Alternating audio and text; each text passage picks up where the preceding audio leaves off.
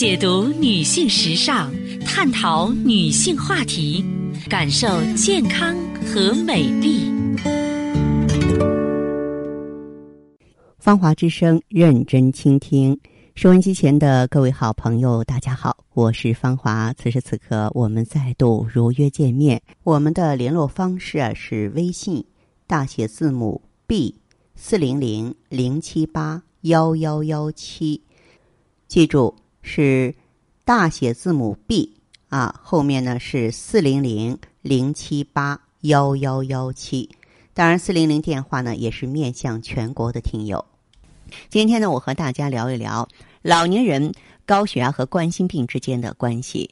呃，实际上，对一个高血压患者来说，高血压的治疗不仅仅是说你吃降压药控制血压，还一定要注意高血压的并发症以及呢它对其他器官的影响。高血压呢就要早发现早治疗啊，不仅要按时用药，而且要注意综合性的治疗。因为如果你的血压没有得到有效的控制，很容易就会引起多种并发症，造成对心脏啊、大脑啊、肾脏这些器官的损害，而且有一些损害程度是非常深重的。是直接可以致残致死的，而老年人得了高血压之后，比较常见的并发症就是冠心病。那么，高血压和冠心病之间究竟有什么关系呢？怎么应该如何防治呢？哎，这方面呢，我觉得大家有必要深入的了解一下。高血压病呢，是引起冠状动脉、脑动脉还有外周动脉硬化的主要因素。高血压所导致的冠心病是血压正常者的两到四倍，主要原因就是高血压通过影响内皮和平滑肌细胞内膜通透性，而使动脉壁发生变化，表现为呢内皮细胞功能发生障碍，不能阻止血小板与单核细胞呢啊粘附在呢这个血管壁上，这样一来的话，内膜呢就表现的不平滑。于是啊，越来越多的血小板和单核细胞聚集在内膜上，这些粘附的血小板和内核细胞就会释放生长因子，跟其他的生长因子一起会加速平滑肌细胞啊从中层游离到内膜，通过沉积和增生，使内膜变厚，结缔组织增生，于是呢，还管壁增厚了，管腔狭窄了。当冠状动脉的管腔狭窄超过。百分之七十五的时候就会发生心绞痛，冠状动脉完全阻塞的时候，局部心肌发生坏死，这就是呢让我们谈虎色变的心肌梗塞了。所以说，这种可怕的疾病，我们一定要防字当头。那么大家都认识到呢，高血压是冠心病的主要危险因素。那么我们应该怎样治疗高血压和预防冠心病呢？这个降压治疗啊，虽然能够明显降低脑中风的发生和死亡，但并不能够降低冠心病的发生和死亡。为什么呢？因为你一旦出现冠状动脉硬化，尽管你进行高血压治疗了，也很难逆转。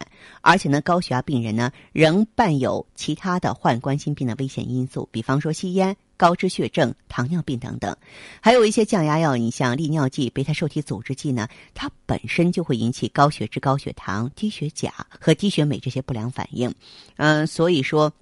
很多的这个患者朋友呢，他可能说，我一直在吃着降压药控制血压呀，啊，我的血压很稳定啊，为什么我的心脏还是不舒服呢？就是虽然说您在治疗你的高血压，但是你看到的只是一个啊非常空洞的概念化的数值。那么高血压本身引起的血管血液的改变。啊，包括呢，造成对这个心肌细胞的损害，你并没有去改变嘛，所以你那边血压平稳着，看起来啊，这个非常的平静。可是下面呢，已经是波涛暗涌了，就是血压一直很稳定，出现心梗的啊，出现猝死的这样的病例啊，在生活当中是大有人在。其实高血压带给我们的麻烦还不仅仅是这些。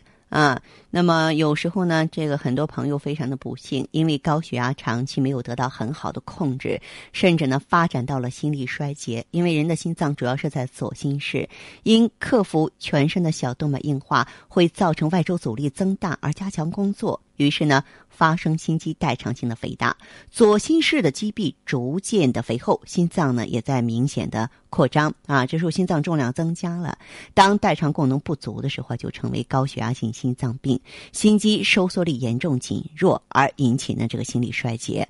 由于这个高血压这个患者呢，经常伴有冠状动脉硬化，让负担加重的心脏处于缺血缺氧状态，这个时候就容易发生心衰了。我们知道心衰很可。怕，心衰的病人没有生活质量，而且呢，这个性命攸关。所以呢，这个高血压。你在降压的时候，很多高血压病人说：“哎，我只是盯着那个血压值哈，我不顾全身的情况。”我觉得这是大错特错，这是典型的你捡了芝麻丢了西瓜。当然，高血压给我们带来的危害呢，除了心脏之外呢，还有脑出血啊。由于这个脑内小动脉的基层和外膜都不发达，再加上呢血管壁薄弱，发生硬化的脑内小动脉，如果说再有痉挛，就容易发生渗血或是破裂性的出血。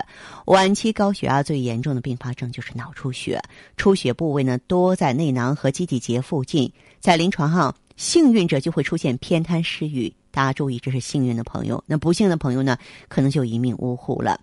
还有一种病呢，就是引不起大家的重视，或者说你发生了，你也没有和你的高血压联系在一起，那就是肾功能不全啊。这个问题呢，也是我需要特别提示的。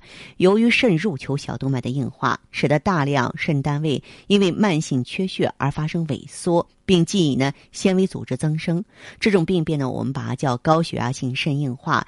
残存的肾单位呢，就发生代偿性的肥大扩张。在硬化的时候呢，患者尿中就会出现比较多的蛋白和比较多的红细胞。在疾病的晚期，由于大量的肾单位遭到破坏，导致呢肾脏排泄功能障碍。比方说呢，这个非蛋白氮啊，这些体内的这个代谢终末产物。不能够全部排出，而在体内潴留，水盐代谢和酸碱平衡发生紊乱，就会造成自体中毒，出现尿毒症了。所以说呢，高血压的患者在日常生活当中要特别注意控制血压，同时要积极治疗你的合并症。到医院去做检查的时候，不要光量血压，那么你的大脑啊、心脏啊、肾脏啊、眼底，其实这些都是需要检查的。如果发现问题，各个击破或者是综合治疗，就是说我们的眼光要放的全长远一点，要立体化，而不是说只盯在一个点上。